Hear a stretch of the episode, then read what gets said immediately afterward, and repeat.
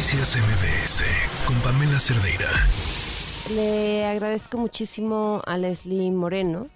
Leslie tiene una historia importante que contar y que además es, me imagino, sumamente frustrante con una historia tan personal y a la vez tan dolorosa, eh, tener que decidir salir a ponerse en una posición mucho más vulnerable, que es hacerla pública, dar entrevistas, volverlo a contar, estar ante los medios, con tal de, de conseguir justicia. Gracias, Leslie, por acompañarnos. ¿Cómo estás? Hola, Pame, buenas tardes. Muchísimas gracias por la llamada.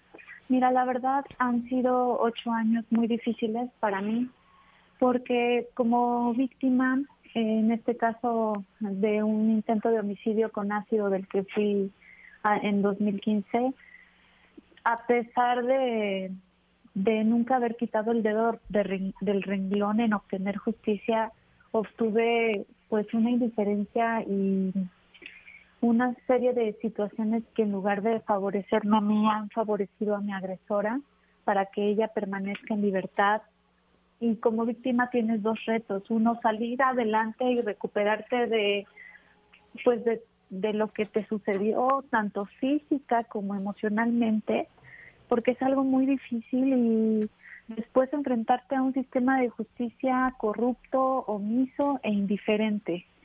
Entonces, este, pues básicamente esto me ha hecho revivir muchas cosas. Te lo juro que estoy ya muy cansada porque ahora más que nada estoy, o sea, más que nunca estoy vulnerable porque han sucedido cosas muy graves, muy graves este año.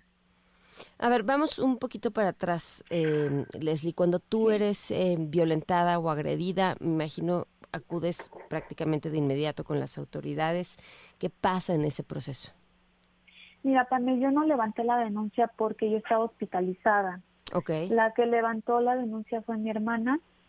eh, yo la verdad es no, no sabía de dónde había venido el ataque, simplemente un señor se me acercó saliendo de mi trabajo cuando iba a abordar mi vehículo, se me, me salió de entre los carros y me empezó a aventar un líquido. Este señor ya se me había acercado dos días antes a mi carro, pero yo pensé que se, se trataba de un intento de asalto.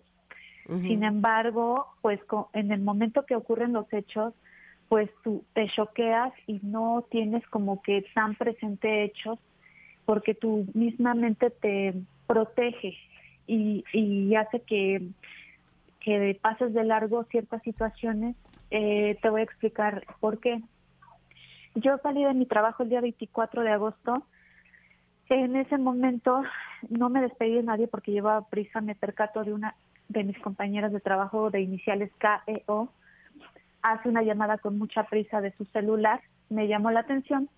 Yo con ella no tenía ni siquiera una relación, ella no me dirigía la palabra, ella estaba interesada en una persona con la que yo estaba saliendo en ese tiempo y era una persona muy hostil en mi trabajo, grosera, incluso yo manifesté muchas veces estas actitudes con mis demás compañeros de trabajo en juntas.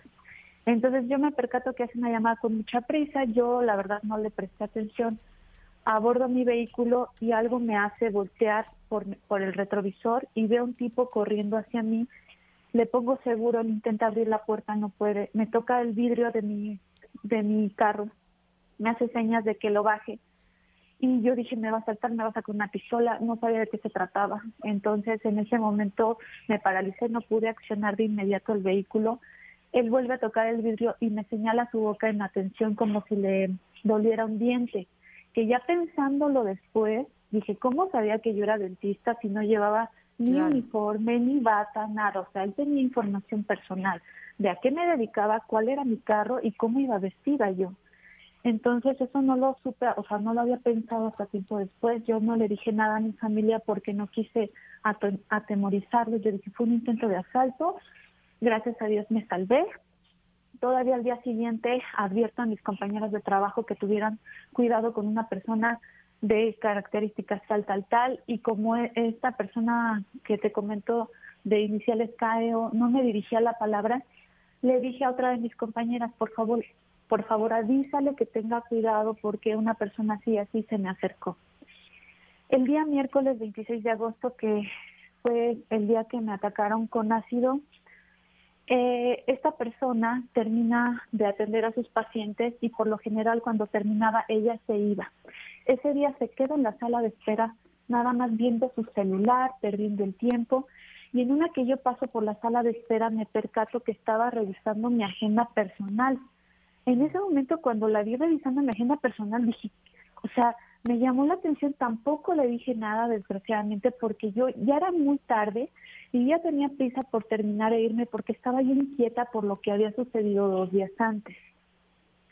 Entonces en ese momento este, yo sigo trabajando y otra de mis compañeras de trabajo me dice, se ofreció la doctora KEO a llevarnos a todas a nuestras casas, ahí le encargamos que cierre y también se me mm. hizo demasiado extraño porque a mí nunca Pame nunca me habían dejado sola en mi trabajo. Entonces, pues yo ya estaba así todavía como que más estresada, más así por lo que había sucedido y luego que me habían dejado sola. Entonces ya termino de trabajar, cierro este eh, el lugar de trabajo y justo cuando voy en este día no dejé mi carro en la calle como el día lunes, en este día lo dejé en la pensión y yo siempre he dicho, esa pensión solamente teníamos conocimiento las personas que trabajábamos en este lugar, porque no tiene ni siquiera un letrero de pensión ni nada.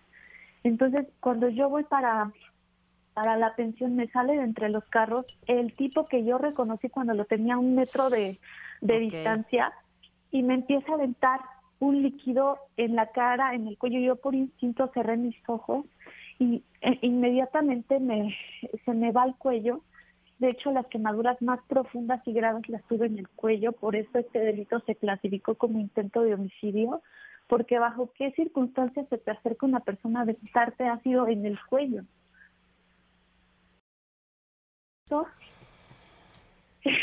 Eh, yo seguí hospitalizada, bueno, yo estuve hospitalizada desde el día uno en la beneficencia española. Este, se levanta la denuncia, y pues yo desconocía cómo iba el proceso de investigación porque en ese tiempo pues yo creía que uno denunciaba y que la Procuraduría hacía su trabajo de investigar y dar con el responsable. En ese momento yo señalé a dos probables responsables porque la verdad ni siquiera me constaba de dónde venía el ataque. Y aquí pasa algo muy importante para mí.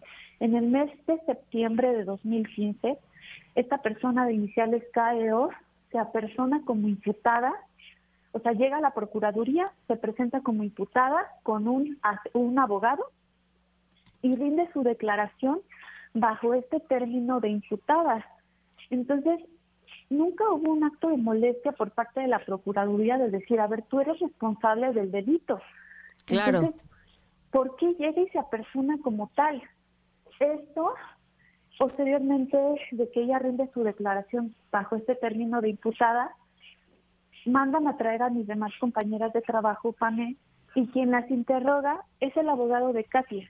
Y estas son las testimoniales que obran en la carpeta como si fuera una investigación que hubiera realizado la MP, que ahora sé es quien debió haber interrogado a mis compañeras de trabajo y no el abogado de esta persona. Entonces, a una serie de, situaciones que yo en ese momento desconocía, porque pues uno no... no claro, de procedimiento, no eres abogada. Ahora, ella sigue en libertad. Ella sigue en libertad. Y acaba de pasar algo muy grave, Pamela. Hubo una persona que fue la que presenció la plática. Ah, porque para esto durante siete años no se realizó ningún tipo de investigación. En la Procuraduría solamente encontré negativas, no se puede, ya pasó mucho tiempo. Y yo todo el tiempo presionando, en dos ocasiones se mandó mi carpeta archivo PAME sin notificarme. La el primer archivo que se ejecutó fue antes de terminar el año de investigación, sin haber realizado la investigación. La mandan archivo, solicitan el no ejercicio de acción penal, la MPC, la Marina Arteaga, y le dan copia de todo a KEO y a su abogado. No me notifican. Nada. Yo dos años después vuelvo a coincidir con esta persona KEO en una situación donde ella me amenaza de muerte también. Yo la denuncié, hubo testigos que presenciaron las amenazas, ella estuvo vinculada a proceso por amenazas hacia mi persona. Y gracias a este a esta a esta denuncia yo me di cuenta, o sea, fue cuando supe que mi carpeta de lesiones estaba en archivo. En ese momento se había clasificado como lesiones porque ni siquiera se había reclasificado el delito. Nunca hubo una orden de la MP para que me reclasificaran las lesiones, para ver cómo había quedado, para ver cómo había, o sea, cómo había evolucionado mi situación de salud y física. ni, ni siquiera un peritaje, nada. Entonces, cuando pasa esta situación, este, yo denuncio, eh, un policía que estaba llevando a cabo la investigación me dice, CAEO me está ofreciendo 10 mil pesos por desvirtuar tus acusaciones y dirigir mi investigación hacia otro lado. ¿Tú cuánto me ofreces? Pame, esta conversación yo la grabé. Yo la grabé con el riesgo que esto implica de subirte a, un carro con, de un policía, porque él me hacía subirme a su carro, necesitaba en ciertos lugares y, y la verdad, yo lo grabé asumiendo el riesgo que esto implicaba. ¿Y qué pasó después? Yo lo denuncié y no le hicieron nada. Este señor sigue trabajando en la Procuraduría. De hecho, en las ocasiones que yo he ido a seguir con lo de mi investigación, me lo he tocado y digo, este es el colmo. Como este tipo de personas que son delincuentes trabajando en un sistema de procuración de justicia. Eh, aquí no acaba todo, para mí. Podemos eh, ir justo a lo que nos trae esto último que me parece que es importante por cuestiones de tiempo. Sí. Dinos. Pame, eh, tenía un testigo. Ese testigo presenció la plática entre el policía que me aventó el ácido y KEO. Él hizo una descripción física, hizo una identificación en personas, que es lo que pedían. Para Pero me dijiste el policía que me aventó el ácido, la persona, ¿no? O, ah. eh, no era un policía el que te aventó el ácido. Era un ah, es que para esto, después de la investigación que se realizó recientemente, porque nunca habían hecho una investigación, se dio con el autor material que era un policía en función en Hidalgo en 2015. Y esta persona, este testigo, pudo identificar a tu agresor y situarlo en una conversación con la presunta autora intelectual. Exactamente. Entonces él, bajo, o sea, con toda la disponibilidad, dijo, yo con mucho gusto, doctora, porque él vio mi caso que salió en 2000, yo lo hice, empecé a hacer público este esta situación el año pasado. Y él vio un reportaje que salió mío y se me acercó y me dijo, yo estoy en la mejor disposición de, de, ayudarla, yo puedo rendir mi, mi testimonio. Se realizó todo conforme a ley. Y tres días después del reconocimiento en persona PAME, el testigo fue asesinado fue asesinado. Tres días después. Sí. ¿Cómo estás ahora? ¿Qué medidas de seguridad estás tomando? ¿Qué te dice la misma fiscalía, que es la estatal, ¿no? La de Hidalgo. Mira, yo ahorita tengo este custodios, estoy protegida, pero esto ya es muy grave para mí. O sea, han dejado una delincuente que es capaz de cualquier cosa con tal de no encarar la justicia de un delito que ella cometió, que ella cometió porque una persona inocente no obstaculiza un proceso de investigación. Una persona que es inocente no soborna a servidores públicos para que no realicen su trabajo. Y una persona que es este que es inocente coopera con la investigación y no miente.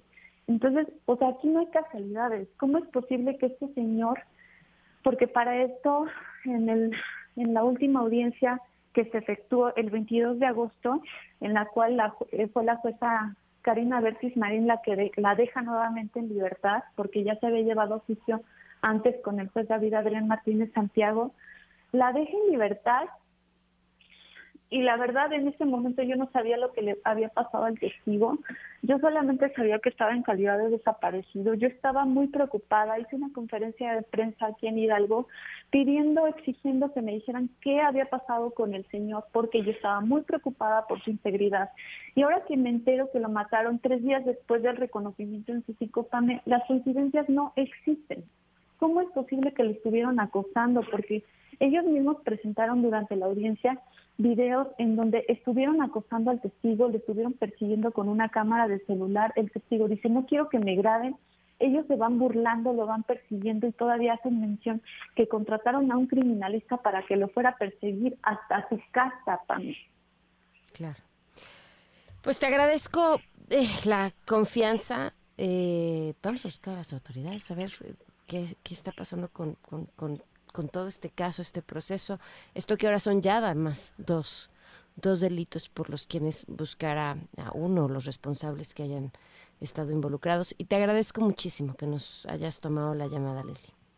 Pame, muchísimas gracias a ti por, por, la, por el interés hacia mi caso y cualquier cosa, pues aquí estoy. Un abrazo. Noticias MBS con Pamela Cerdeira.